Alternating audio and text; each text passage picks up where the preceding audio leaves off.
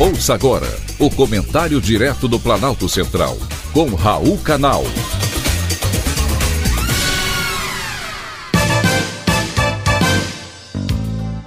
Queridos ouvintes e atentos escutantes, assunto de hoje: fim da reeleição.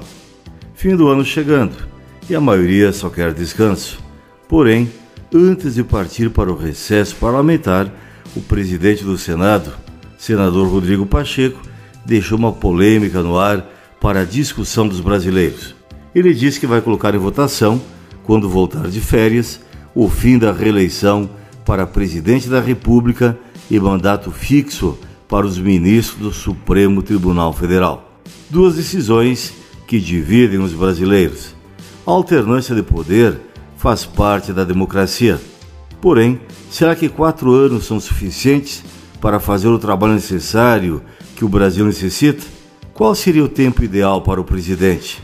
Ao mesmo tempo, fica o questionamento: os gestores só trabalham pensando na reeleição. Hoje, o Brasil sofre com a descontinuidade. Cada um que chega ao poder quer desfazer o que o outro fez. A falta de continuidade política afeta a economia, traz prejuízos à sociedade. Ao mesmo tempo, muitos argumentam que a reeleição atrapalha o Brasil, porque é a única forma de garantir a política do toma lá cá, que já é uma prática corriqueira no país, embora abominável. O Congresso Nacional já formou maioria quanto à coincidência das eleições em todos os níveis.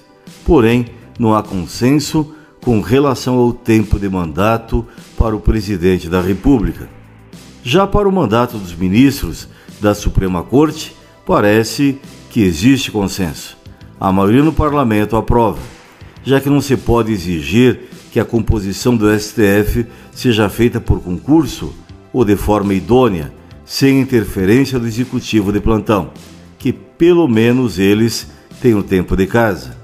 Mandatos vitalícios como acontece hoje, só favorecem àqueles que os indicaram, haja vista a última nomeação do ministro Flávio Dino. O que acham que vai acontecer daqui para frente? Pacheco garante que a proposta não é nenhum tipo de queda de braço com o Poder Judiciário.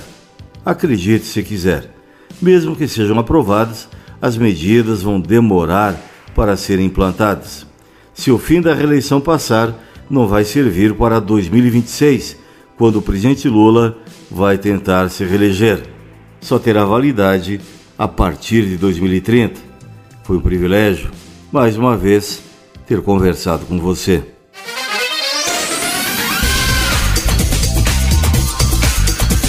Acabamos de apresentar o Comentário Direto do Planalto Central, com Raul Canal.